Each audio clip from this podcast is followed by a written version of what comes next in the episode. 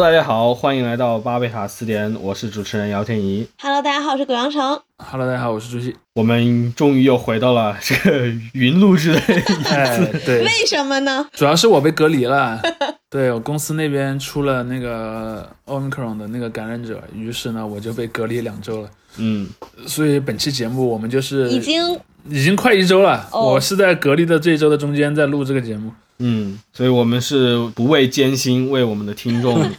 呃提供这充满娱乐性的内容啊。我们本来应该断更的，对吧？你接下来是不是就马上要放一个那个小罐子，请那个听众朋友们往里面投钱了？唯那叫什么唯一指定邮虽然？上一次那个云录制还很多人都指出，哎，这一期的音质怎么这么差？就是有时候云录制不得不面临的这个问题呢。我们这期的音质没关系，我这次专门买了一个呃带有话筒的耳机。哦，嗯，好吧，好，那看到我们这个标题党进来的听众，可能已经在纳闷了，咱们这期要怎么样呃锐评老头环？恭喜英高与他的移动其实我们不。会锐评老头环。呃，我对我们我们其实 对游戏本身没有特别多的那个要要说的。事实上，我都没玩这个游戏，因为我是个晕三 D 的人。瞧瞧我上中学的时候我就玩不了 CS，哦，因为玩不了 CS，我和男同学们之间少了一个一个很大的共同话题。那你楼下这个是我？玩了这么多年游戏，然后唯一一个能玩的3 D 游戏就是那个《魔兽世界》，但我觉得它可能有一个好处，因为《魔兽世界》它的整个美术风格它是比较卡通比较不追求对，比较不追求真实。真实嗯我发现当里面的那个画面不那么追求真实的时候，它那个导致眩晕的效果就会弱很多。这什么测试？我甚至连玩原神都会眩晕，我玩原神玩到三十分钟左右就会眩晕。惊了，这是什么自带防沉迷系统是吧？对我这个是自带防沉迷，但是人家说这个是你脑子里的那个那个什么加速度感应器太灵敏了导致的。哦，对，那姚天怡，你这个 CS 玩家，CSGO 玩家，对我，我还是曾经的 CSGO 玩家。呃，对于我们这个可能长期听众没有那么专注的跟踪游戏界的这个动向的话，也简单的给大家介绍一下为什么要选这样一个聊东西游戏。哎对，为什么要选它？这个游戏我们叫做老头环，但其实是对它的这个名字的一个相当于一个梗。它的这个真正的翻译应该就叫做《艾尔登法环》，就是一个非常看起来哎欧式奇幻风格的一个游戏，但确实确实有这样的风格。嗯，然后它是属于一种游戏，叫所谓的魂系游戏。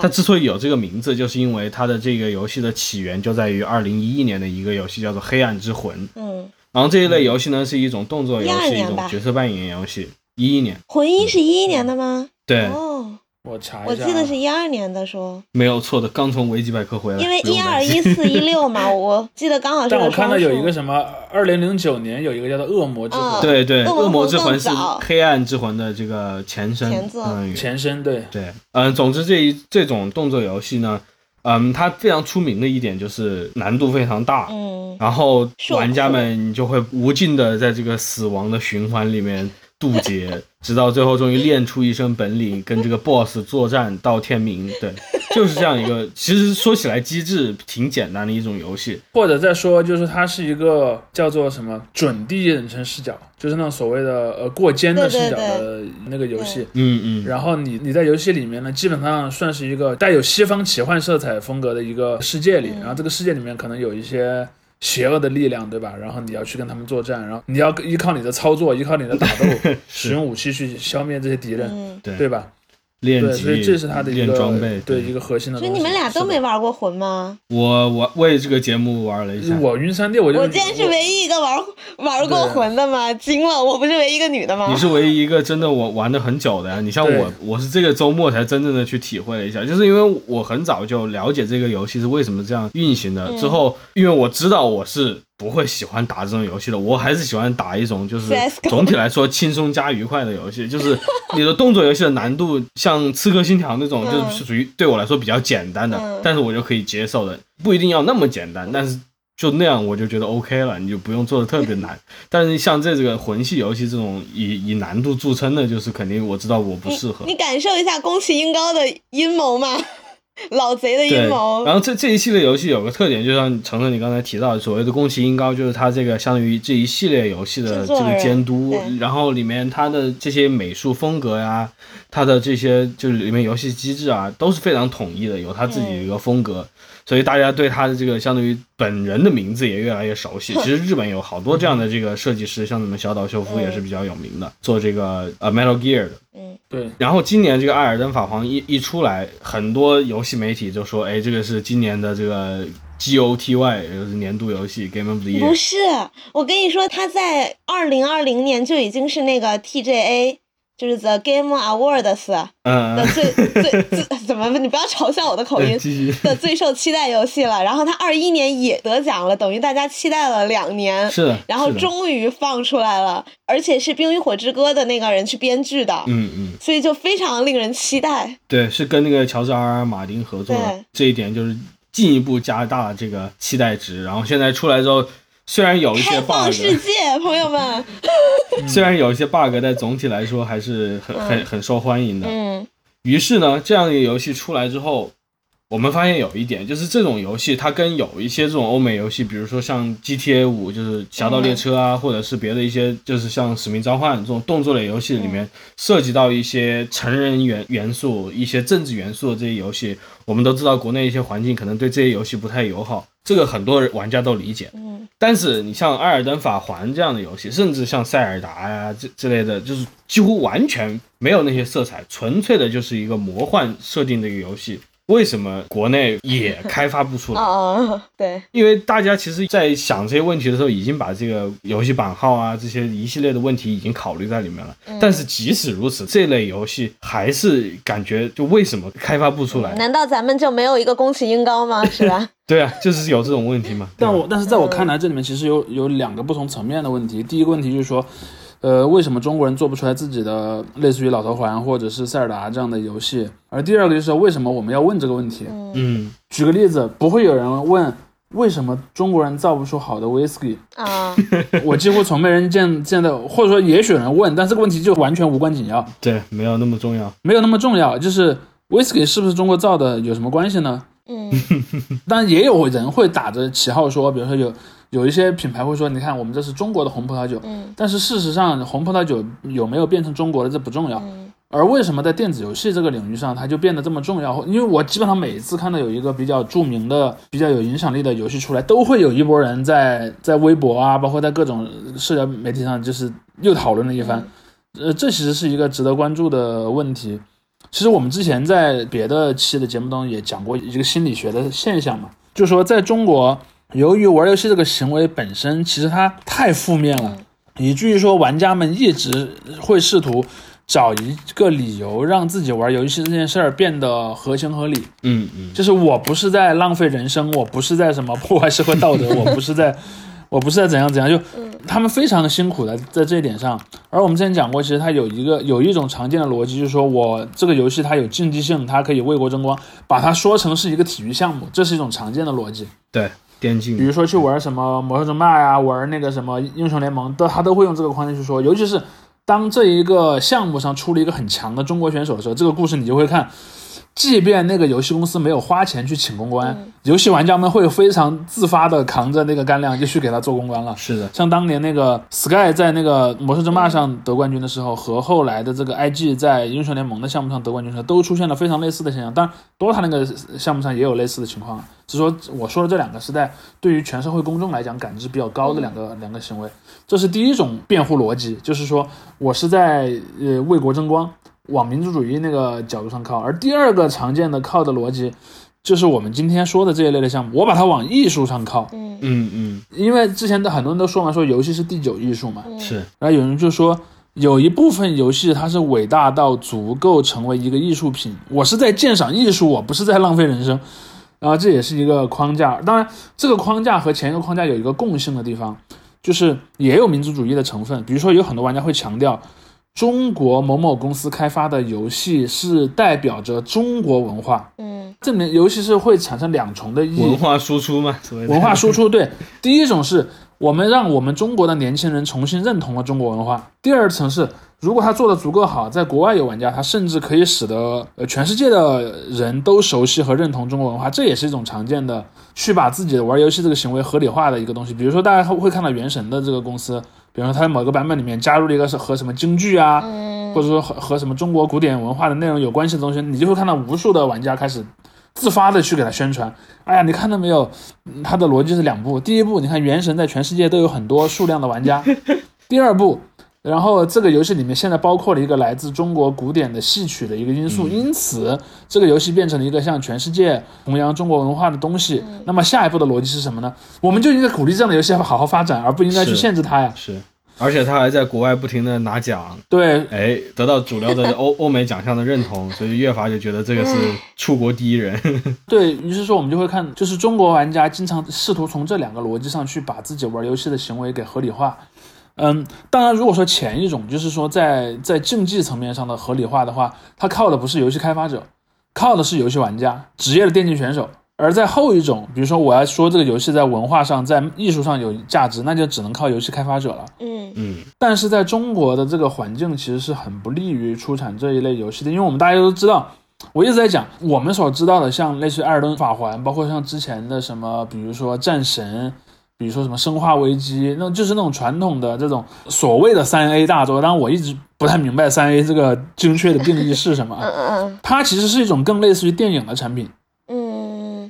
对，嗯，我觉得这个跟游戏类型有关系。不过我知道你说，至少在它的制作层面是。对，我我说的是商业层面上，就商业逻辑的层面，就是它前面有个很长的开发周期，对，比如说有什么两年、三年、四五年。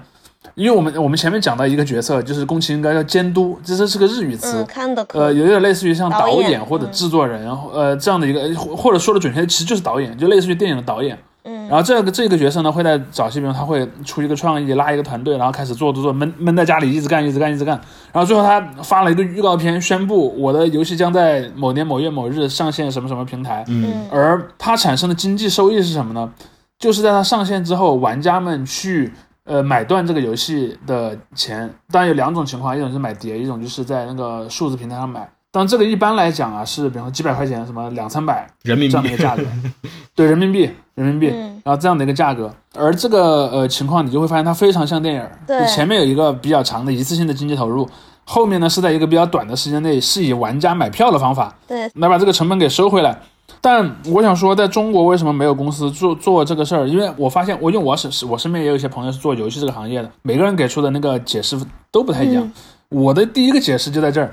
就是说，中国从来就没有建立过这样的一套生态系统。嗯，我们去看电子游戏这个东西，其实是在八十年代以后发展的比较好嘛，主要是在欧美和日本。然后在这两个地方，在当时都是经济相对发达的。于是呢，第一就是人们买玩游戏的设备是不太用很犹豫的。嗯，这个我觉得还是比较犹豫，因为因为也是有一个讨论。相对来说啦，相对来说，相对来说。比如说，在美国，当然也不是每个家庭都会给小孩买一台那个买一台那个 family computer，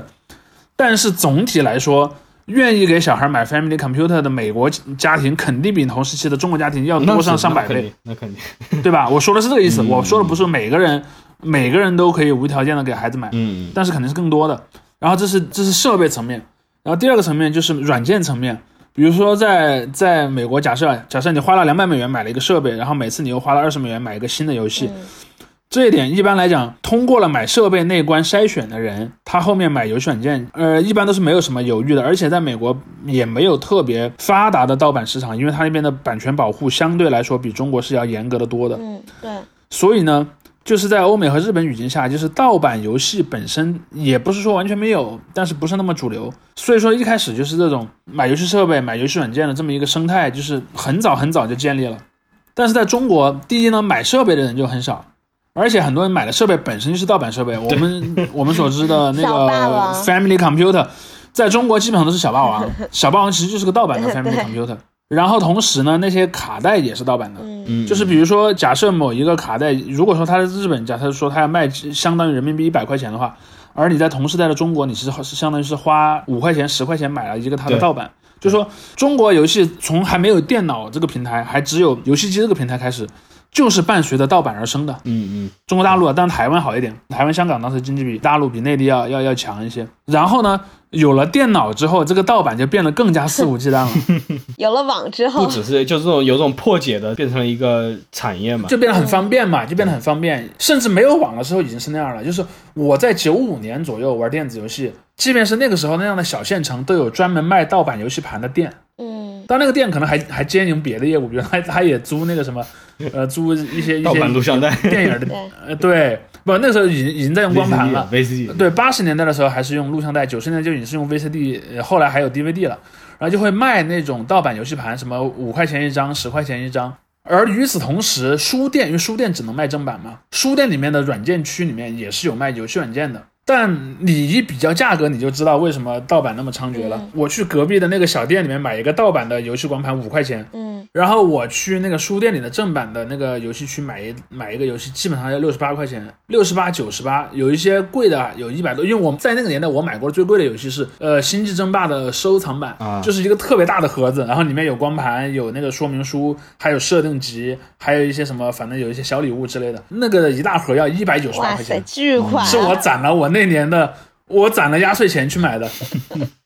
对，所以我就想想说的是，在九十年代以来，中国游戏玩家就由于第一个是这个价格差，价格差非常大；第二个呢，就是由于这个中国的版权保护的这个意识和法律法规都是跟不上的，就自然而然的变成了一个玩盗版的天下对。后来有了网，那就更可怕了，有了网，连那五块钱的光盘费都不用给。对 你只要下载就可以了。对，当年的很多大家都知道，像什么 3DM 呀，像那个各种各样的那个什么游侠网啊，有一些历史非常悠久的游戏破解和下载的网站，然后这就导致了中国玩家其实从九十年代就一直没有建立起来为电子游戏去付费的这么一个，或者说为买电子游戏去付费这么一个一个一个心理嘛。是而这一点其实，在对于软件还有对于音乐和影视也是一样的。嗯，你想，如果你能够在网上不要钱就能下一个电影电视剧的地方，你会花多少钱去买电影票呢？或者是你去买一个什么某个付费电视台的那个会员呢？好像都不太会。你拿到手的那个产品就没有什么实际的区别。而且在那个年代，中国上网的这些人基本上都是年轻的这一代人，永远啊，年轻人都是最穷的，因为他们都还没上班嘛，很多。那我是最穷的。就比如说你你家里可能给了你 给了你一笔钱，让你买个台电脑，这已经是很大的恩惠了。他肯定不会再给你很多额外的预算去买上面的软件或者是一些什么文化产品，那你就自己去下盗版呗。嗯但是呢，呃，我们之前的节目可能也讨论过一点类似的问题，就是说电子游戏其实有三种收费模式的。第一种就是我们前面说的这种，就是类似于买票模式的。嗯以前有的叫 CDK 嘛，就是你买买一张盘上面有一个验证码，使得你可以去下载去玩这个游戏。这是第一种。第二种呢，就是时间收费，就就是九十年代中期出了这个网游之后的模式，就跟那个打电话一样的，就是比方说你花十五块钱，充十五块钱之后，你可以玩这个游戏玩三十小时。嗯然后这种游戏它的特点就是它是在线玩的，类似于魔兽世界啊、什么梦幻梦幻西游这样的游戏。而第三种就是中国人发明的，就史玉柱发明的，就是你既不需要买票，也不需要买时间，你玩这个游戏完全是免费的。免费游戏，但是你要为了在游戏里买一些东西的时候，你就需要花钱。嗯，免费游戏是最贵的。对，因为之前史玉柱在接受采访的时候说过嘛，说呃，我以前玩传奇，传奇是我说的第二类游戏，就是你要买时间的那个游戏。他说，因为我是一个比较有钱，但我时间比较紧张的一个一个人，我呢就经常在游戏里花那个真实的货币。比方说，我花两百块钱找另一个玩家买一把武器，嗯类似这样子。明白。然后后来史玉柱就说，与其让玩家来赚这个钱，为什么我不开发一个游戏，我作为游戏开发者来赚这个钱呢？这是我觉得这是史玉柱很聪明的一个地方。于是他就做了后来那个征途嘛。当然，征途也有那种第二种模式，就是买时间的模式的服务器。但它大绝大多数服务器都是游戏本身的时间是免费的，然后游戏本身软件也免费的。然后你在游戏里面你可以花钱去买一些，比如说买装备啊，或者买一些其他的增值服务，这就是第三种氪类型的游戏对，这是所就所谓的氪金游戏嘛。但其实也不准确，因为日语里的氪金也指的不是这种意义上的氪金至少不全是。嗯但没关系，中国玩家把它这么讲了。事实上，我根据我的记忆啊，就在零几年，就是在大概零五年左右，刚出现这个所谓征途模式的时候，大部分玩家对它是很看不起的。它是鄙视链最底端呐、对，就是因为在游戏玩家这个圈子里面有一种，或者说在传统游戏玩家的圈子里面，他会有一种非常骄傲的观念，就是你在游戏里的一切必须是你自己挣回来的。嗯嗯嗯，所谓的 skill based 嘛，你要是你技能得到的，对，就是你花钱找代打、找代练，或者是你去向别的玩家买一些当然买小件儿的东西可以，比如说你买你要做某个任务需要一个任务道具，你去买可以。但是比方说你最核心的装备，不是靠自己去打，而是靠别人去给你卖过来，其实有一点点显得你没有那么酷、啊。找人帮你写作业嘛。对，就是他会有这么一个一个心理机制，所以这就导致了征途模式从一开始就备受歧视吧，这么说。当然，后来有一个点，就是在传统游戏里面也出现了一些一些玩家之间的交易，或者说代练之类的行为，这肯定是有的。但另外呢，你会发现，尤其是有了手机以后，史玉柱模式的游戏是越来越多了。嗯 如果说在电脑上史玉柱游戏还不是那么主流的话，那么在手机上基本上是全占了百分之百分之八九十吧，至少。这里我也想插一句，就是说，我觉得这个也不完全是中国在特别是全世界在现在都这样，对我正想说这一点。对对我正想说的就是这一点。事实上是我我我如果要认为在全写一本全世界的电子游戏史的话，中国人如果说有谁能够载入这本历史，真的就只有一个人，就是史玉柱。其他的中国人在电子游戏史上是完全不值一提的，任何一个人都都没有任何价值，唯独只有史玉柱有，因为他改变了这个东西的商业模式。然后就使得这种呃这种东西一开始先是在部分的网络游戏里面，后来慢慢的就变成了大量的游戏都在使用了。嗯，但这种游戏直到今天为止，它还没有洗去它身上那个就是文化上的低劣性。文化上的低劣性可还行？就比如说如果假设有一个玩家他是之前没有玩过传统意义上的游戏的，他一来玩的就是类似于原神，他的脑子里就没有那个高贵和低下之分。嗯但如果一个玩家他了解过任何在那个之前的游戏，他就会认为原神是比艾尔登法环更低级的存在。那当然，我自己的经历其实就就是这样的。像我初中的时候开始接触这个半条命系列，接触 CS，然后那个时候玩过，高中偶尔玩一下，直到大学的时候我才真正把这个 CS:GO，也就是它新新版的一个就是反恐精英全球攻势什么什么，什么把它弄下来玩。当时我是花了十什么五美金 Global Operation 什么的，对呃 Global Offensive，、哦对。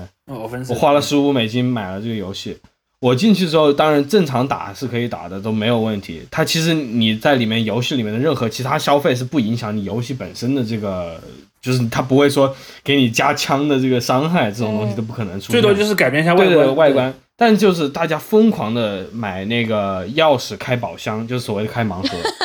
开盲盒去抽。装备什么的，是吗？对，就就是抽皮肤，啊皮肤就连说是装备，其实就是皮肤，嗯就是就是枪的皮肤，就只改变只只改变外观了，就是没有任何，对对对就是它不会让你打打架更厉害跟吃。鸡那个一个一个意思是吧？开盒的那个一个是的对对，然后那个时候大概是我想想，一三年、一四年，那个时候我是真的第一次接触这种数字盲盒。我我当时还觉得，因为因为这个这个现象刚出现，确实引发了网上很大的讨论的。因为 CS:GO 之后很多争议的，那个 Valve 在跟着 Steam 出来之后，再做了一个相当于自自己的这个相当于原来一个老 IP 的一个全新版，然后加入了这些相当于氪金模式之后，大家就觉得你这是完全是带坏小孩子嘛，因为就觉得这个就是开老虎机。嗯，有一个日语词，你应该知道，就是 Gacha 嗯 game 嘛。那个对弹珠这种抽卡小弹珠游戏，对对对对，就就嗯就被一直是视为一种赌博行为的。很多玩家其实在美国，他会上书这个美国的那种 FCC，就要你管制，把它当做赌博来管对。这个东这个东西是要按照赌博来管的，就是在很多国家的法律里面，就是这个东西。那扭蛋也是赌博呀？是的，扭蛋如果在那儿你要开一个扭蛋机，你你也是要受赌博法律的监，Oh。my god！哦，因为我里面有可能就是只都是同一种或同两种，然后这样他们就是多花钱，但是并得不到什么，是吧？对，哦，商机啊！对，当然这里面其实我我想说的第一个逻辑就是说，由于大量的中国游戏公司其实在开发这个就是基于电脑和游戏机的这种传统游戏的时代，就没他们什么事儿，其实就嗯嗯嗯大部分公司是这样的，以至于说中国游戏公司很多本来就不太做这个东西。我们可以回顾一下历史，像早年做那些 RPG 最有名的很多公司是什么呢？是台湾的公司，什么大宇。这样的一批公司，而这批公司后来由于我们前面说的所谓盗版这个环境的问题，这种公司根本就无法生存。嗯然后后来就慢慢的消失于历史了。而你看到后来的那些在中国大陆崛起的公司是什么呢？是网易和腾讯这样的公司。而网易、腾讯这一类的公司，他们在电脑的年代其实也是没什么存在感的。嗯在电脑的那个年代，中国的游戏公司基本上是给好的那些外国游戏做代理商的。嗯盛大，对，盛大是最典型的第一个代表嘛，代理了传奇，让他发了大财。发了大财。然后后面还有第九城市，嗯嗯，第九城市后来代理了魔兽世界嘛，使得它变成了一个非常成功的公司。但是后来他第一次那个授权期满了之后，又转到了网易手里。而在那个腾讯是什么呢？腾讯代理过可多可多游戏了，比如说就像我们会聊到的那个《暗黑破坏神》，《暗黑破坏神》有一个精神续作叫做《流放之路》，《流放之路》就是腾讯代理的，腾讯也代理非常多的游戏。而你会看到腾讯和网易这样的公司的所谓的自研游戏，他们自己开发的游戏，真正的取得存在感啊。当然我说漏了一个，就网易的那个《梦幻西游》，嗯，嗯嗯，就《梦幻西游》《大话西游》这个系列，除了这个极少数的例子之外，中国的游戏公司在传统的那个游戏领域是毫无存在感的。嗯，而且事实上，《梦幻西游》也不是第一类游戏，而是第二类游戏。它不是买票的，它是买时梦幻西。游也是网游嘛，对，嗯它是买时间的嘛就。咱们的端游其实就好像还真说不出，嗯不太有什么，简单的说就没比较空白，就没比较空白嘛。但是就有一个另一个问题，就是在玩家当中，虽然现在我认为大量的就是，当我们在说“玩家”这个词的时候，我们一定要精确的界定我们说的是谁。比如说，如果你指的是真实的在玩游戏的人，事实上，我认为当中百分之九十以上的人是根本就不在意哪个游戏好，哪个游戏不好的。嗯他在意是自己玩，他比方说我玩的开心就嗯就够了，我可以消磨时光，我可以怎么样。而剩下的那百分之十，当然这个数据是我随口说的，没有做过任何调研。剩下那一小部分的玩家呢，他们是受了上一个时代的游戏观念的影响，嗯，他们脑子里就会有我们刚才说的那种高低贵贱的区别。卖票的游戏比卖时间的游戏高贵，卖时间的游戏比卖扭蛋的游戏高贵。于是呢，这一批玩家他就会有一个，虽然我是现在在玩的的的确确也是可能有一些那个卖扭蛋的游戏，嗯，但我总觉得我不够自信，或者说它形成了一种民族主义。就是你想嘛，明明来说你作为一个玩家和那个游戏公司是没有什么关联的，游戏公司是一个卖家，你是个买家，你们两个之间就只有一个交易关系而已。嗯但这些玩家会什么呢？我是个中国人啊，我希望中国人能有一个处在这个文化价值上、嗯文化价值链上最高的那种类型的游戏。对，就类似于国货游戏，因为这个东西事实上是从清朝晚期以来中国的这个所谓的民族主义运动的一个特别核心的一个成分。我们要有我们的一席之地，对，就是驱逐洋货嘛，这个跟印度是一个道理。但中国当然其实也是有学印度的那一套东西了，就是那个就印度那个叫做 Swadesh 那个那个运动，甘地那个嘛，我要摇一个小纺车，我要纺自己的那个布，我不要买英国人的布。中国人也是类似的，从二十世纪以来一直有这么一个东西，所以这种东西就变成了一种共同记忆，而这种共同记忆就使得人们不自觉的就有这么这么一种感感觉，觉得我我所在的国家也要出产在这个领域里面最好的东西。我觉得这个地方可以就是深入谈一谈，就是因为你刚才说的这个甘地的这个例子，其实让我觉得有个很有趣的一个点，就在于，比如说现在按照现在这个状态，我们作为一个民族国家的话，在做这种不同的工业、轻工业等等，有自己的自主生产，这个在某种程度上是一个经济上的一个必然。然后，但是也也有人很，就像你说的这样，在提这种所谓的文化自主嘛。对这个其实就属于一个很模糊的状态，因为它跟之前你说的那种纺布，或者是甚至种粮食、造钢铁这些是其实是存在于很不同的一个位面的东西。你说的那些人，他会把这些东西都混为一起嘛？你这个文化自主跟你这个所有的这个，比如说能源自主都是一样重要的。对也许在某种层面上是有这种可能的，你可以做出这种争论，但是我觉得实际上有一个非常不同的一个点在这里的，因为大家对于很多国外游戏，就是整个一个庞大的玩玩家群体啊，国内并不是全盘接受的。它经常有些游戏里面可能会出现什么内容，或者它周边发生了什么事情，大家其实很敏感的。嗯，比如说这个游戏里面涉及了什么什么元素，我们觉得这个是，入华了。比如说丑 丑化中国人或者怎么样，对对，这这类似的嘛。对，大家都是很敏感的，所以一直也就是有一种担忧，就是这些东西我玩了，但是我真的我应该玩吗？就是我觉得这个是一个，也是一个非常核心的一个焦虑。或者说我的我的玩的这个动作是可持续的吗？对对对对，而这种文化自主，它产生的这种自己的东西，就像你说中国人自己造的游戏，它可以抹去这种担忧，呃，但实际上也许它并不能，但但抹不去啊，抹不去。比如说，比如说，就像那个，如果大家关注这个游戏这个领域，你会发现，原神的玩家就天天在说，哎呀。呃，游戏里又有某个角色，由于他的，比如说他的美术上的一些东西，呃，比如说他的服装，哎呀，太暴露了，然后又被上面给禁了。媚宅，呃，对，类似这样东西，其实你也保证不了安全的。包括说，包括有很多人在议论说，那个什么游戏版号又多久多久没发游戏版号了，对吧？这种现象是非常普遍的。就是可能有些玩国内游戏像《原神》或者《阴阳师》的玩家，最后还是因为各种原因而不得不下载海外服。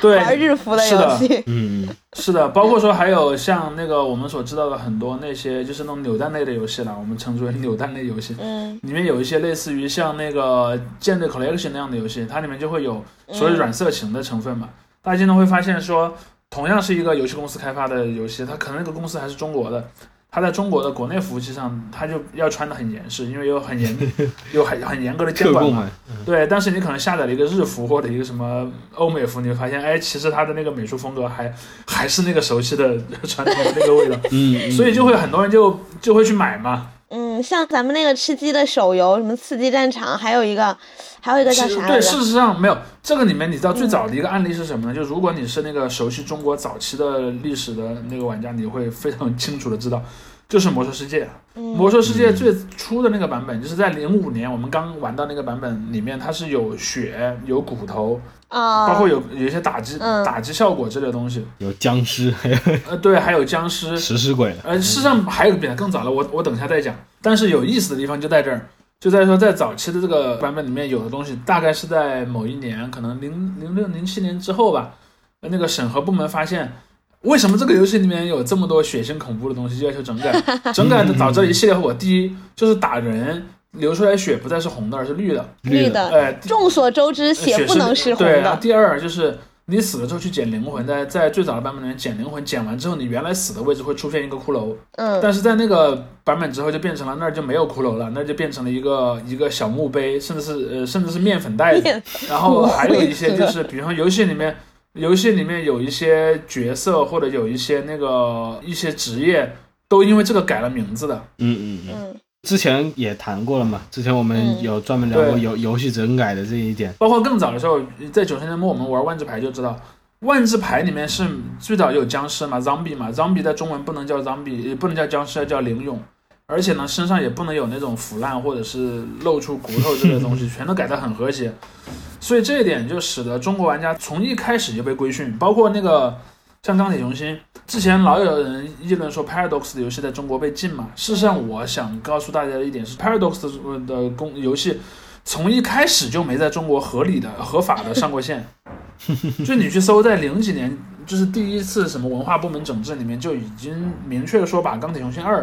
给列入了这个那种所谓的违禁游戏的名单的。嗯嗯，所以这一这一点就使得中国玩家非常，就是我们前面说的那个东西嘛，他希望自己做的事儿是可以合理合法的做，而不被人说你不能这么做的。对，然后这一点构成了他，我认为是这是他们最重要的一个动机，就是我要去寻找在这种类型里面，它必须是一个所谓的本土化的东西嗯的一个理由。嗯另一方面，我想把这个老头环再拉回来一点，就是关于嗯这种海外的舶来的东西。其实老头环作为这种日系的魔幻游戏，这里其实我觉得从日本这个角度讲也挺有意思的，因为我们之前你竹溪你也提到过嘛，就是为什么日本人做游戏都是欧美的风的。都是欧美的这个魔幻风格，就是因为他们从小接触的这个流行文化的内容很多都是来自于美国的。对嗯，，当然实际上全世界当年全世界的流行文化的主要输出地点其实都是美国。对对对，老文化输出对对对，所以说你刚才我们谈到那些小岛秀夫啊，包括另外那些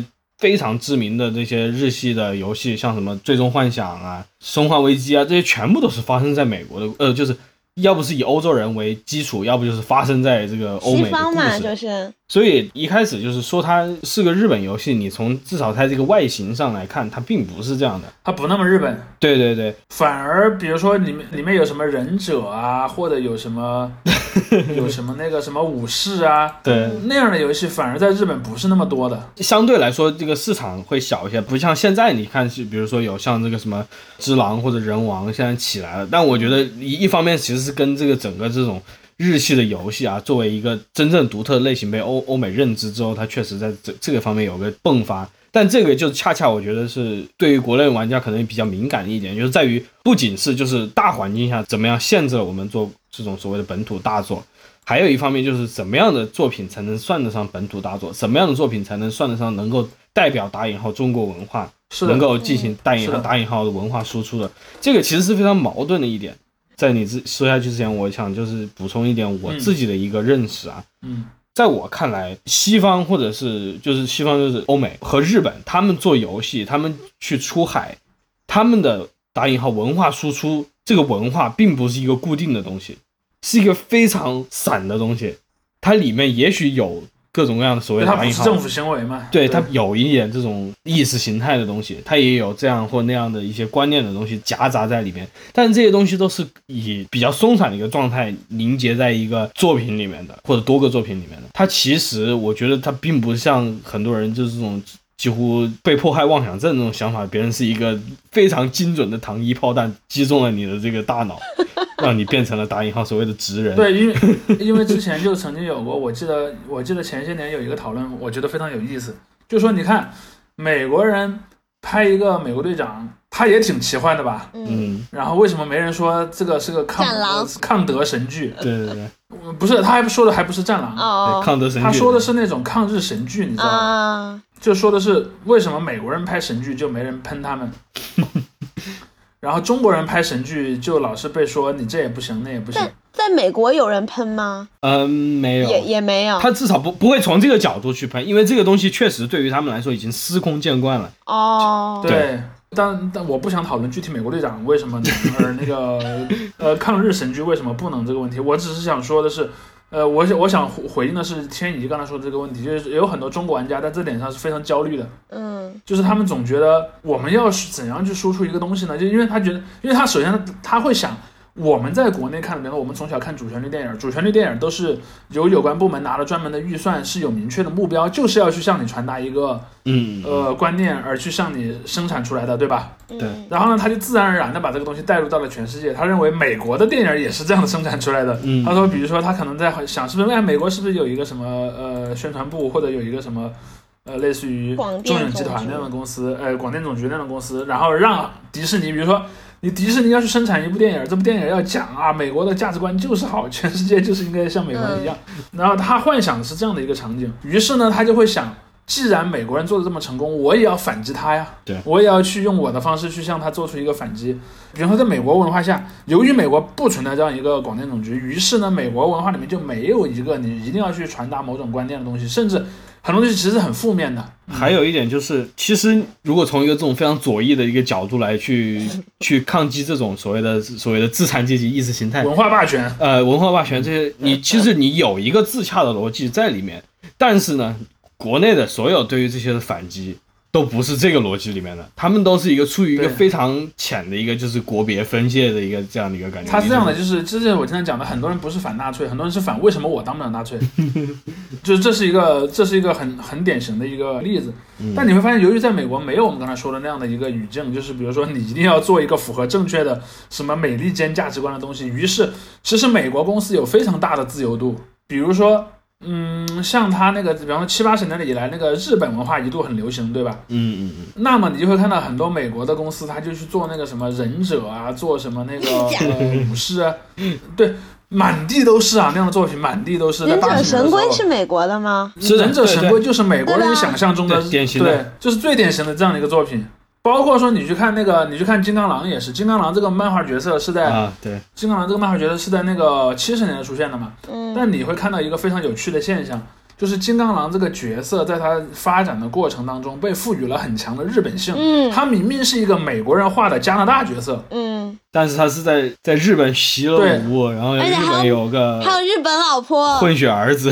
对，而且还你还经常会看到，比方说你会看到画家会画一个，比如说金刚狼穿着一件什么日本式的那个服装，嗯嗯嗯，这样的一些情节，就是你你很难想象。就如果假设啊，如果假设加拿大有一批网友，他们的思维方法是像中国的网友一样的话，他们会想什么问题呢？因为你我们要知道，金刚狼一度是有非官方的所谓的加拿大队长这么一个外号的。哦，就是你让一个加拿大队长去穿了一个二战时期我们的对立面的哦阵营的服装，你这不是大逆不道吗？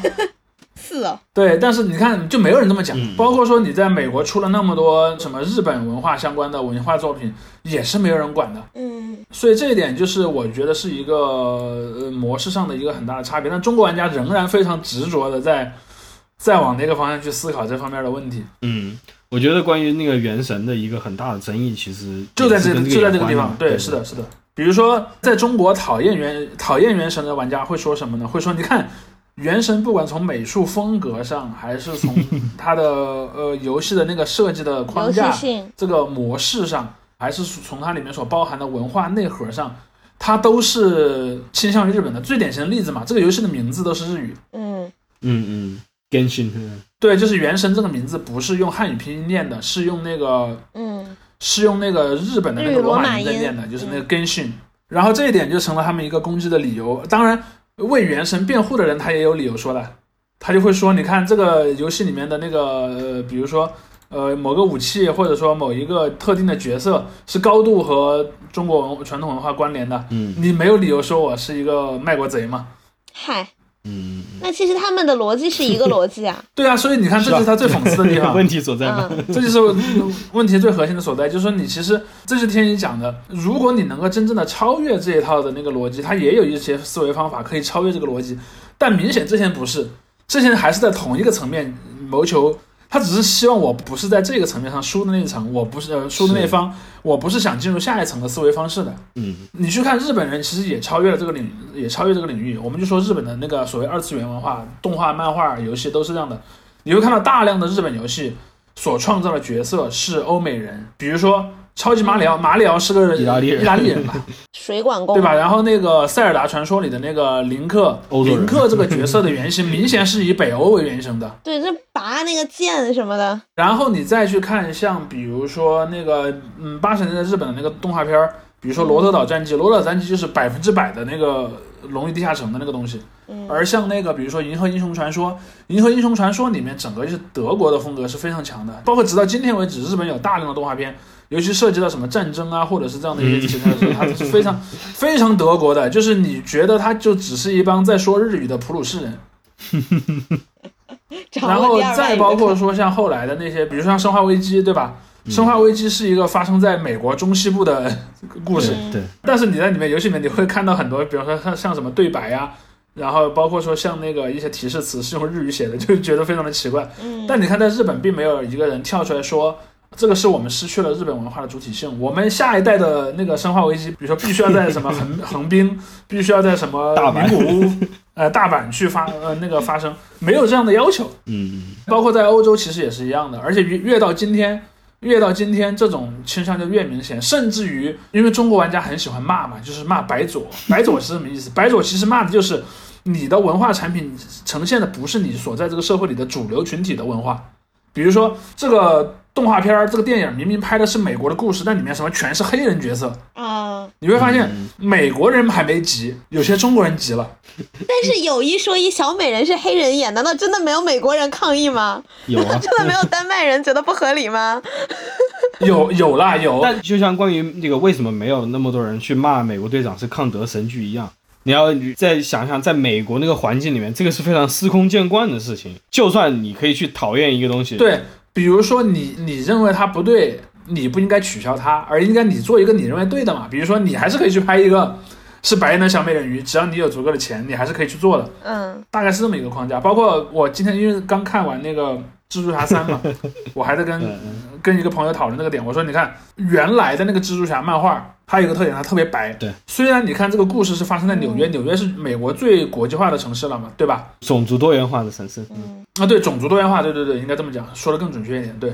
但是你去看，在六十年代那个白银时代最最早的版本里的那个漫画里面，基本上所有有剧情的比较主要的角色全是白人，嗯嗯，从彼得帕克，然后他的那个女朋友，他的他的几任不同的女朋友，还有像什么几呃那个校园恶霸，对，那个闪电汤普森，包括说像很多很多人全是白人，呃，全是那个白人，包括说像我上次跟另外的朋友聊那个 X 战警也是，你看最早的 X 战警的六个角色，上面是 X 教授，X 教授手下有五个学生，就是那个镭射眼、天使、野兽，呃，然后那个冰人和那个和不是和那个呃秦格雷，风暴女是七十年代的，哦，就是六十年代的那个 X 战警的所有角色全部都是白人，嗯嗯，然后这点是非常好玩的一个一一个一个部分。但是你看到了七十年代，美国的那个漫画家就意识到这个问题，所以你看，呃，七十年代 X 战警这个项目重启的时候，它新增的角色就是很国际化的，比如说。我们前面说到的金刚狼是个加拿大人，然后那个刚力士和那个俄罗斯刚力士和那个他的妹妹嗯是两个俄俄罗斯人，然后那个雷鸟雷鸟是美国原住民，然后风暴女是非洲是非洲人，然后还有那个还有一个爱尔兰人洋火 Sunfire，然后还有一那个还有一些日本的角色，小淘气是南方人，这还有一个美国南方作为一呃个他者出现。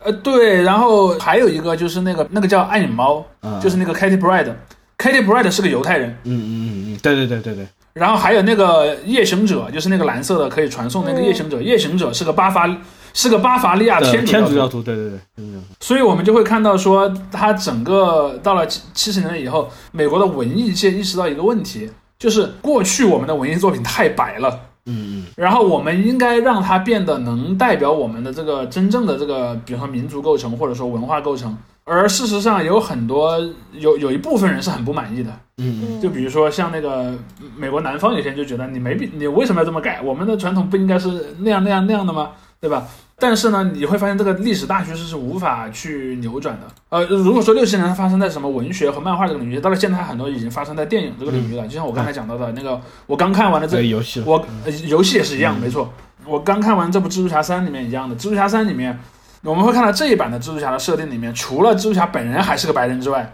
他身边的小伙伴儿，然后那个呃，嗯。闪电汤普森变成了一个拉拉丁裔，那个女朋友那个 赞 MJ 变成了一个非洲裔，嗯，然后呢，他身边那个呃好基友那个。菲律宾裔，嗯。那个呃那个小伙伴儿变成了一个菲呃菲律宾裔，当然他那个小胖子的那个原型的角色其实是《终极 X 战警》里面的一个一个韩国裔的角色，只是说他这一版选角选了一个菲律宾裔，于是在电影版里改成了一个菲律宾的角色，你就会发现说其实它的多元性是非常高的。包括呃我昨天呢有朋友跟我讨论说，他这次看那个电影里面，因为有那个那个呃叫做 Ned。Ned 回到自己家里的一个情情节，你会发现 Ned 的奶奶跟他之间是讲一种你听不懂的语言的。对，那个语言就是菲律宾原住民的语言，包括说那个屋子里的那个陈设，那个什么缝纫机啊，墙上挂的一些装饰物对，还有一个那个圣母像嘛，有一个那种东南亚圣母像，就是一一个手呃前面有个贝壳，然后手摊开的一个圣母，这很典型的是一个充斥着这种东南亚文化的东西。然后有一些观众就看不懂了，就说哎，这是不是在喊在暗示着某个什么剧情什么的？我说哪有什么暗示，其实就是想就是想强调这个角色是个东南亚原住民的这么一个人设的。但是你就会看到有一部分中国玩家是很不习惯的，就说哎呀，好端端的一个什么东西，你一定要给它改成一个什么样的角色？嗯嗯，包括音乐剧也是嘛，对吧？比如说像什么汉密尔顿，嗯，然后有些有些人就不乐意说啊，汉密尔顿里面怎么那么多黑人？明明美国是白人建立的国家，嗯，就类似这样的一个东西。你就是你一定要去有一种所谓的自我规训吧，就是他要代表那种一种所谓的正确的观念。嗯，但是他把这个种族搞得这么多元，是不是政治正确呢？你可以你可以说是，但就是你可以说是接下来的问题就是是又怎么样？是的，针对这个问题的回答，我觉得是可以告诉你这个人他对于这个看法究竟是怎么样，就是是又怎么样？因为我是觉得，就是嗯嗯，这些文艺作品分两类，一类比如说像游戏啊或者什么，它本来就是架空的。那你这个世界里，你爱怎么样就怎么样的，你可能会有一些对人的刻板印象啊或者什么之类的，对吧？那你那都很随意。但比如像汉密尔顿，他可能是他觉得你这个是要有一个史实的，或者说像小美人鱼，它是个北、嗯北欧的神话故事，一个丹麦的神话故事。嗯，你你如果说你完全切割出，你说我不叫小美人鱼，我叫小美狮子王什么之类的，对吧？但是你就是你脱胎于那个故事啊，然后你搞一个黑人来演就很怪啊。如果我们讲具体的小美人鱼这一部作品，而不是讲这一类问题的话，我们讲具体的一个单个问题的话，小美人鱼这部漫画、这部童话里面是没有讲过小美人鱼的肤色的，我印象中。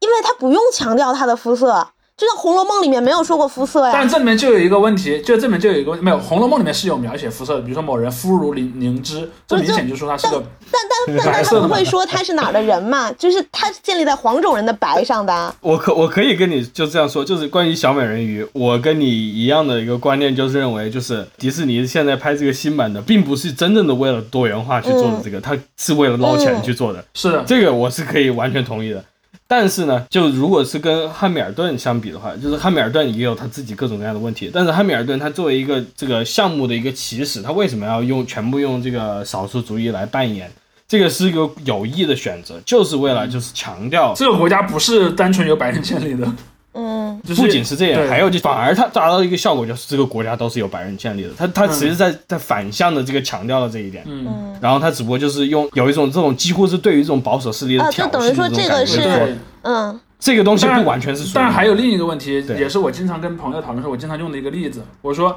如果在欧洲有一部歌剧是《赵氏孤儿》，然后里面让了一个白人来演这个，呃，来演这个图兰朵吗？对，来演这个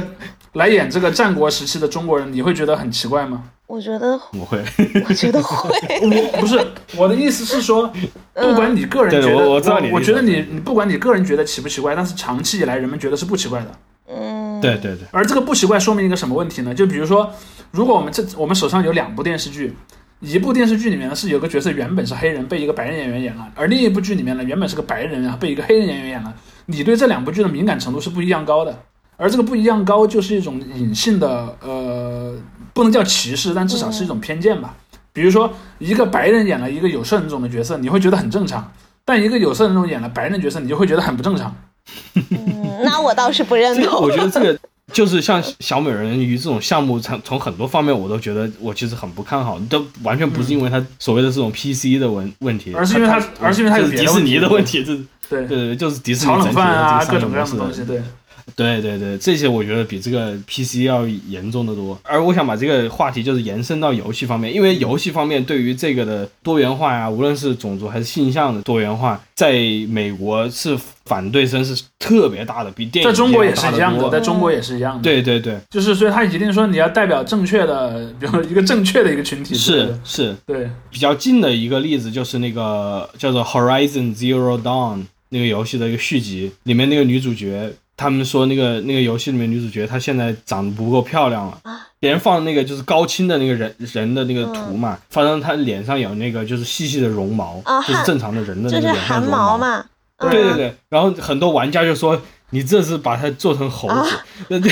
这说但关键是真正的人他就是长这样的呀。对呀、对呀、就回到我们上期的内容，就是特别搞笑的，就是说你们这些玩游戏玩家真的又进一步证实了大家对你的刻板印象，你真的是没有见过女人。对，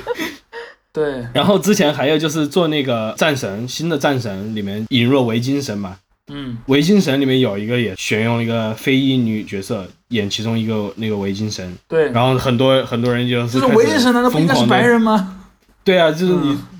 然后他把那个雷神托尔做成了一个大胖子嘛，就啊，变成了那个复联三四里面那个胖子的样子，然后他说你这是完全是你是在弱化这个西方男性的这个，而且而且其实，对我这里稍微往外说一个、呃、跑偏一点，就是说，事实上北欧文化本身也是纳粹文化的一个 非常重要的源头，嗯所以有一些人对他有很强的这个感情是完全可以想象的。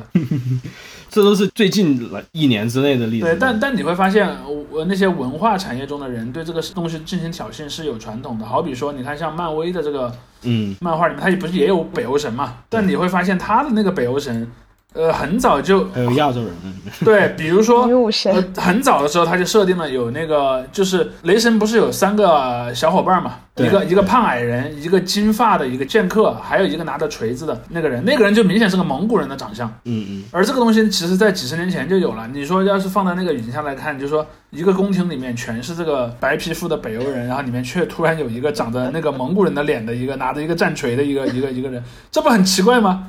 而且尤其是在那个电影版拍摄的时候，他甚至还把那个天宫那个守门人对尔，对他把黑姆达改成了一个黑人嘛。我说如果按照中国的这些玩家的，呃当然还好啊，还好中国的电影观众大部分没有读过那个，不管是北欧神话的原作还是那个漫画的原作，他们都不知道。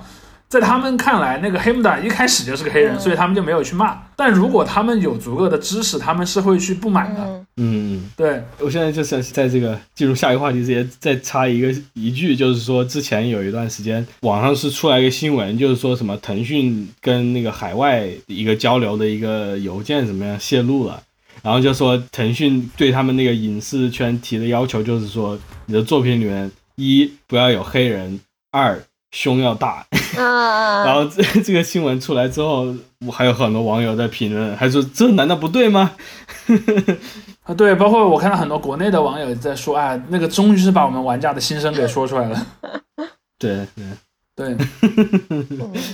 所以现在把话题再说回这种国内的大作，至少在这个文化层面的话，我觉得现在你要国内去做大作的话，也可能有点落后了。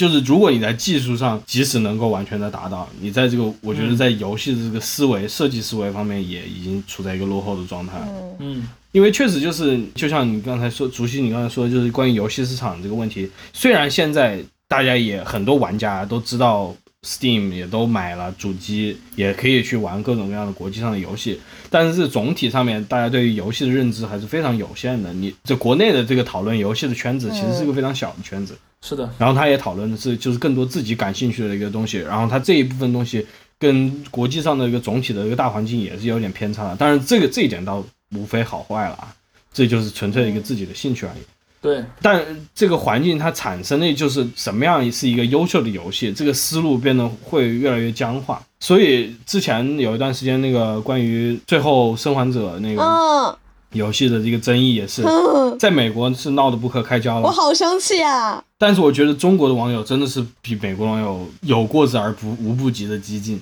对，就是关于里面这些剧情的设置，所谓的政治正确的选择啊，政治正确。当然也不用说细节了，但就是确实就是这样，就是对，就是中国玩家特别容易被这种东西激怒。对，我觉得这个总体的心态上也对于游戏开发不是一个好的那个。对，就是说，事实上你会发现有一点，就是游戏玩家是特别易怒的一一群人，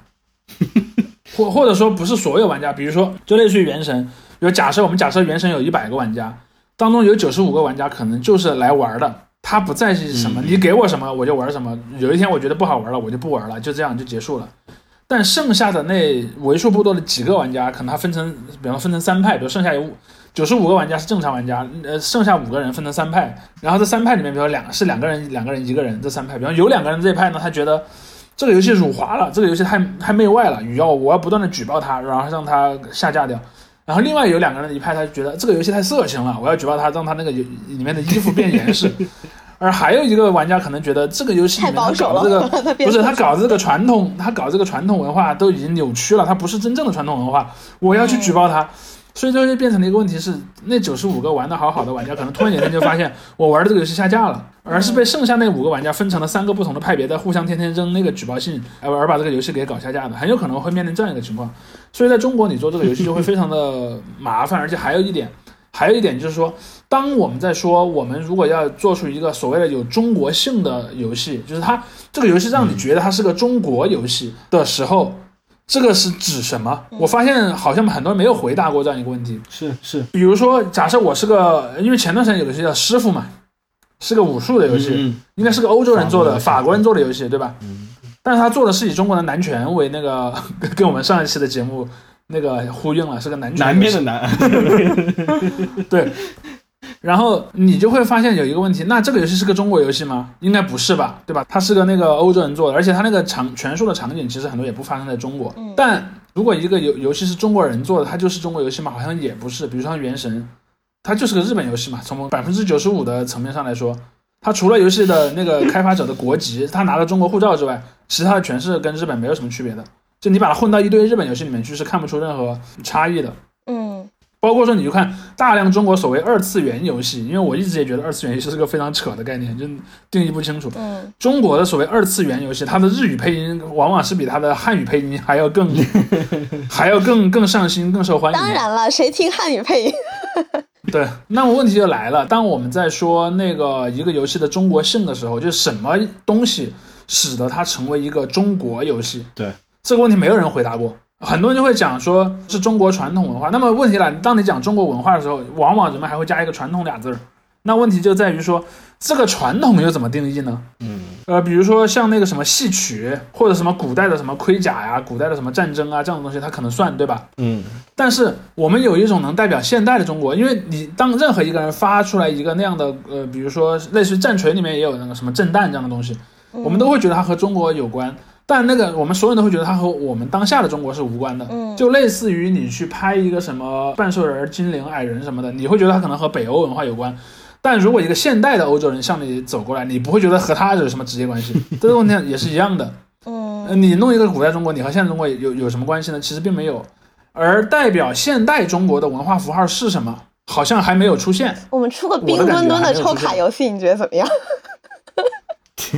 但冰墩墩的那套设计风格，我之前就讲了，冰墩墩是福瑞加那个 latex，latex，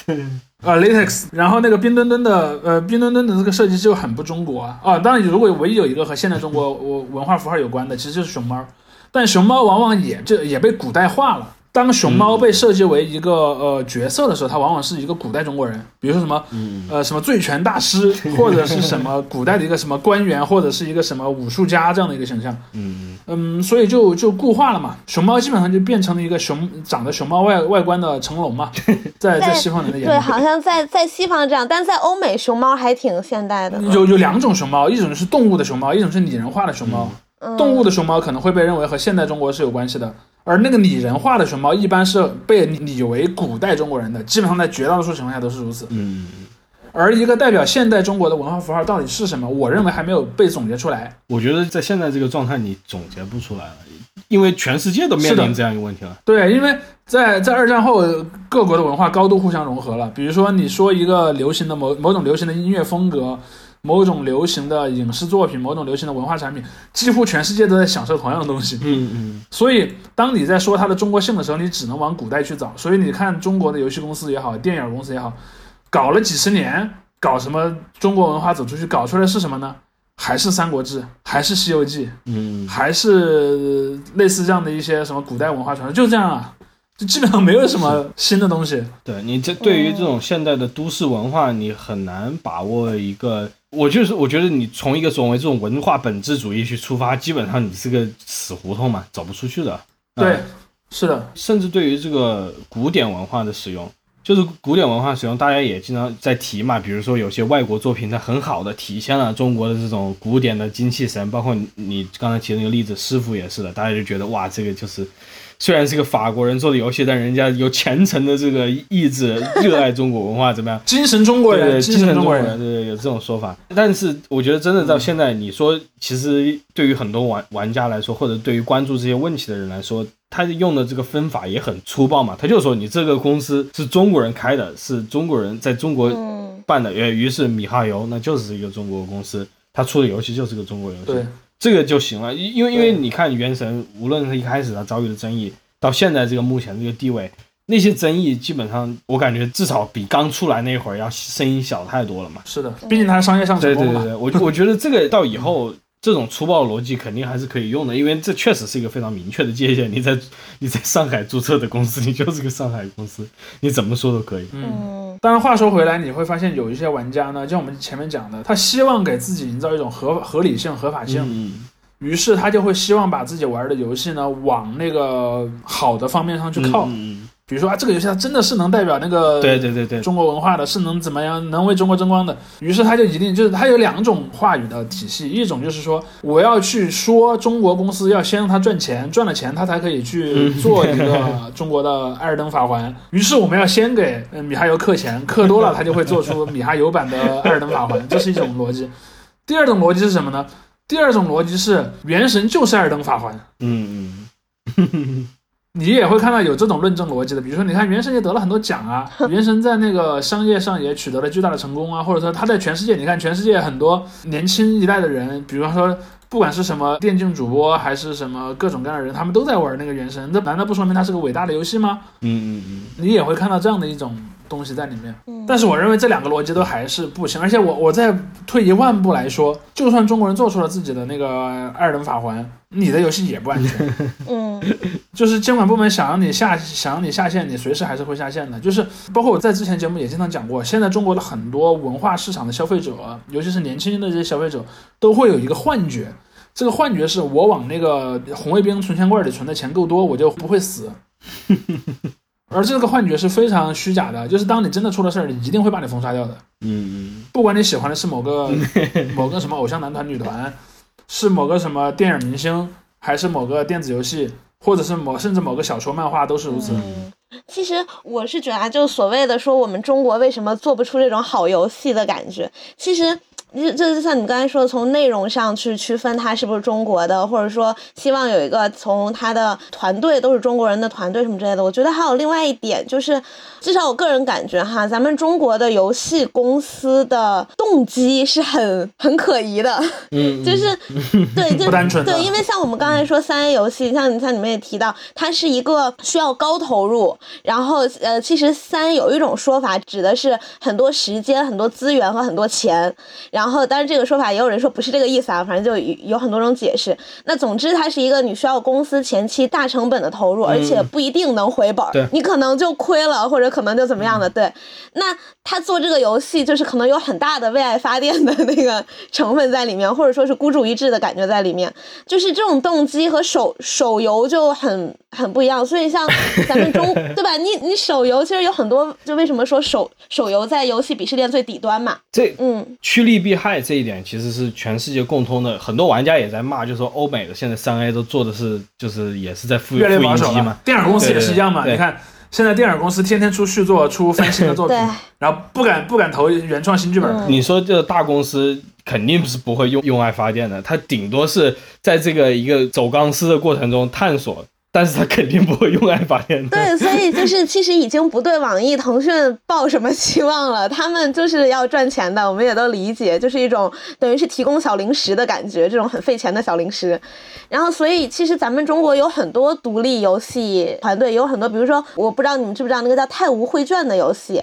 是一八，我知道，对吧？修仙的嘛，对一八，那这什么叫修仙？他是江湖，好吗？武侠。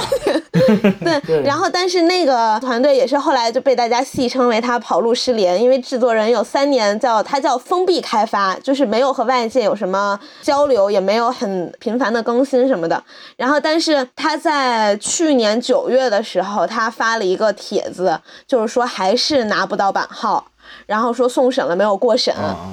对，然后看到这个，对，然后包括像中国式家长不是也从 Steam 下架了吗？这就是我们之前说的问题嘛，就是因为在欧美的语境下，就是没有一个行政部门能让你不上，就是你可能会引起争议，但是上不上的选择权是在你自己的，就是你只要做好了，你敢上你就一定能上。但在中国就是什么呢？你想上很有可能上不了。就是你可能都不知道哪儿，就我为什么不行啊？像我记得之前就大家有一个被传为。美谈的这么一个事情，就是有一个游戏是专门捏陶艺的，就是做陶艺的，很陶冶身心，就是你没有任何的血腥、暴力、色情在里面，但也过不了审。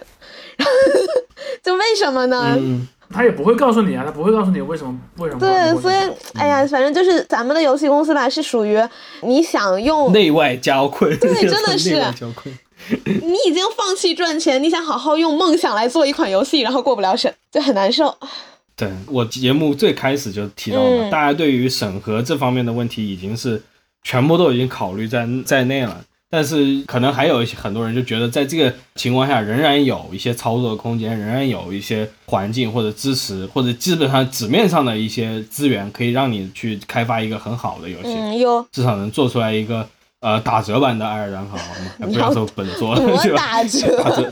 打多折。但但现在是你打多折你也做不出来。你比如说像去年一些比较红的那个游戏，像什么那个《Slay the Spires》，嗯，你们你这个口音真的，死亡细胞，嗯嗯，这些游戏就是其实它也是一种独立式的，把这些一些大游戏的一些机制给融合到它的独立游戏，因为它游戏机制并不炉石嘛，你想说很简单的一个对标炉石，这是。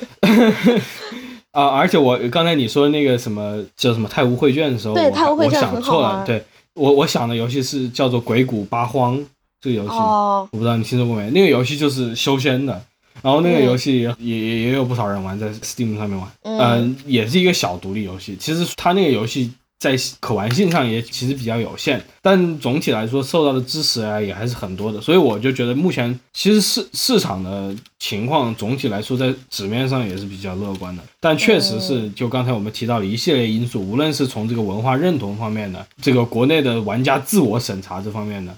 还有这个外外界审查这方面，就是这几方面的因素都导致，在这个趋利避害的总体情况下，没有人愿意去 富贵那么险中求，你知道吗？对，其实像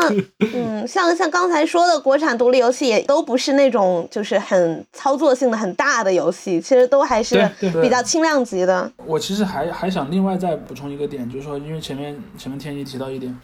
说当我们在说一个国家或者一个一个政治实体吧，它不一定是个国家，一个政治实体，它要考虑自己所谓的独立自主这么一个，他在说这么一个事儿的时候，他会有一个问题，你在有些方面上是容易实现独立自主的，比如说你的什么轻工业品是在本地生产的，是可以做得到的，嗯。但在有些领域是很难做得到的，比如说文化产品，因为文化产品天然带一个属性，就是它特别容易赢家通吃。嗯因为开发出来了之后，你的分发成本是是低的，它不像比方说我种小麦，我每我每一吨小麦我再用一个车去去递送，而在游戏这个游戏和电影这个领域，你经常会看到什么呢？比如说在同一个档期的电影，有一部卖的特别多，其他部卖的很少。嗯游戏也是一样，比如说每年卖的好的游戏卖的特别好，卖的不好的游戏卖的特别不好。嗯于是呢，它就是它就容易出现这个赢家通吃，赢家通吃的局面就导致说，最好全世界有一个大市场，这个全世界大市场联通，把你的这个成本能够撑起来。比如说，假设啊，我也我也这不是精确数，我随口说的。比如说你要十亿美元做一个项目，然后如果你能够同时把全世界所有的这个领域内内的玩家的钱都赚到，你能把这十亿收回来。嗯但如果呢，你只占领了一个国家，你就做不到这一点，因为在游戏里面会有一个特点是，我相信在全世界都是类似的。真正愿意去玩那种特别难、操作性特别强的游戏的玩家，永远是少数。对，即便在在一些很硬核的群群体里面，那就导致说这一个群体天然它那个上限就低，它的那个它那个帽子能卡住的那个位置就低。而那个什么休闲类游戏永远是很好，嗯不费脑子的嘛。比如说你去玩一个什么就抽抽卡，然后合成一下，然后然后每天去做几个日常任务那样的游戏，费什么脑子呢？那个游戏能、嗯能玩人是最多的，这天然也会形成一个筛选的一个东西，就是你要去竞争那个一个非常窄的呃赛场里面为数不多的那个胜利者的席位是非常困难的。嗯嗯，嗯而如果你是个公司老板，你干嘛要去冒这个险呢？嗯，而且体量越大越精美的游戏单价也越高对。嘛，现在就是风险太大了，嗯，对，而且万万一你一旦失败，你可能你这个公司就黄了。对。是最近有一个国产那个独立游戏叫《美好的一天》，我还没，我只看过它的测试版，我还没正式玩。它据说是工作室有一些骚操作，导致也有些人在抵制这个游戏，就是很各种因素你都得非常的拿捏准确，你才你你这个游戏才有可能被大家看到和玩到。所以我觉得这个环境真的是很复杂。包括有些游游戏，它选择就是不在国内申请版号，直接出海的话，那样的话，那些游戏制作商就在国内根本你就没有办法做。你如果嗯选择了你绕过了国内，直接去海外上市的话，那你就国内就不用想了，肯定上不了。嗯有一个我觉得国产我称之为最好哈的那个推理游戏叫《疑案追声》，它那个游戏模式是你通过听声音来判断，就是来破案，有情节呀、有什么的，然后你可以跟着那个声源走，反正就是这个游戏机制，我我觉得也蛮好玩的。它这个工作室是附在了、我忘了是腾讯还是网易一个大厂下面，然后等于是对吧？就是有大厂给他背书和做一些支持，但是好像也蛮难做的，因为它是个现实主义的推理，所以大家能想到有各种 不能做的事情、不能说的事情。所以为什么魔幻游戏往往还是能让很多人看到一些希望的嘛？我一开始也说了，你像嗯《艾尔登法环》，你这这么架空的一个东西，你为什么不能做呢？那你是用这个在掩饰什么？即便架空，还是风险很大了，在中国这样架空不就更显得你阴阳怪对气吗？啊，你要你要玩玩混，你说谁是新王？你说谁是 A 大，谁是葛温？这都是 都对上号了，怎么办？那你这是吧？过度那是恶意解读。那你不能这么说，你这么说你要被封，我跟你说，真是你以为我说的是什么？我不知道。那郭成和你作为一个资深的直魂系魂系玩家名，对魂系有没有最终的点评？我们最后还是稍微锐评一下锐评一下结尾。这么点题的吗？我 嗯，没事儿啊，反正就是总归让标题党没有那么标题党嘛。就我觉得，其实我也是，我之前就说嘛，我觉得这个游戏对咱们国内的人来说，还有一个门槛，就是在价钱上。像当时那个《荒野大嫖客》不对，《荒野大镖客 二》的时候，好像是卖三百六十多块钱，然后当时在全、在全球是卖了一千多万份儿，好像是。然后，但是我身边有很多朋友也是，呃，一开始特别期待，特别期待，然后被价格劝退。但是他们玩手游，比如他们当时玩阴阳师，可能也氪了上千块也说不定。但是你让他玩，你让他花三百多块钱买这么一个游戏，他就不愿意。所以这个我感觉混也嗯是，因为我比如像我弟弟哈，我就出出卖他了。我当时我问他，我说你你你玩 《艾尔登法环》了吗？然后他说太贵了，我我买不起，那就两百九十八块钱嘛，对吧？你就吃顿饭看个电影就省下来了嘛。哎呀，我觉得这个消费观上的问题也确实是一个很大的障碍。对，因为我自己，你像你说，如果我真的有条件买大表哥的话，它原价的时候三百六十块钱，六十美金的时候啊，我就我嗯也许确实不会买，但它一般它过一段时间，可能过三个月之后开始打折，打到八折或者七五折，它二百七十八我就会买啊。但是你的电脑，对我确确实没有条件买了，对吧？这这不是我不想玩了，但但就你说 主要是显卡。像你说的，就是身边的那那么多人，如果真的说想玩的话，然后到最后这个时候掉链子，我还觉得确实有点 看不上。就说明他们不是真的 是啊，喜欢，就就是他们只是想蹭个热跟风度。吼一嗓子，这我觉得确实也不太行。对，哎，像魂，我是魂三开始玩，然后把一二玩了，然后但是到只狼和老头环我就开始晕了，因为我没有时时间玩了。对，然后魂系列，我是觉得，嗯，有些粉丝是看重他的世界观哈，就是那种传火、希望那种孤勇的感觉，但是也有些玩家就是觉得他一直受死的，就一直落命的感觉很好。这嗯这可能是 M 吧，就那种被被打爆几百次，然后终于打坏的时候，就终于赢的时候，就觉得很开心。因为因为我这周就是第一次玩了一下下，体会了一下。其实我觉得它游戏设计的，我觉得精妙的一点就在于，它嗯不是一个让你完全看不到希望的一个游戏。就是你你虽然打的很烂，你虽然不停的在死，但你总觉得你这这一把也许行啊。你说你自己，这确实我亲身成功的我就是制造了一个幻觉。我又对，给你制。造一种幻觉，就是就是你再怎么死，你你再死，你还是就是觉得你归来仍是少年，对吧？你短短一个周末到底死了多少次？很多次很多次，那那他可能那那个计数器计数器都溢出了。那我没看啊。摁坏了，摁坏了，太恐怖了。但我觉得像像这种游戏，就是你进入它的世界，不管是沉浸于操作也好，还是世世界观也好，是一个很完整的游戏体验。对它和我觉得和和其他游戏，不管是 Steam 上端游还是什么那种比较片你能片段式玩的游戏不一样，我觉得这个游戏的整体感是很好的。但我确实也没有把它当日本游戏，嗯这说真话，就是我不会认为这是个日本游戏。啊，算了，它 日不日但我本也不不完全会说它是个美国游戏，确实就是现在这种经济国际化的这个情况，你就很难去这样区分了，嗯已经我觉得就是硬要用嗯国别去框一个游戏，还挺是是。也挺离谱的，也挺荒唐的。OK，那今天的节目就到这里，好的，好，嗯，再见。下一期我们争取 现场录。那得看竹溪老师。要看我这边行不行，对吧？对嗯，行，好对，哎，再见。好，好，再见。拜拜。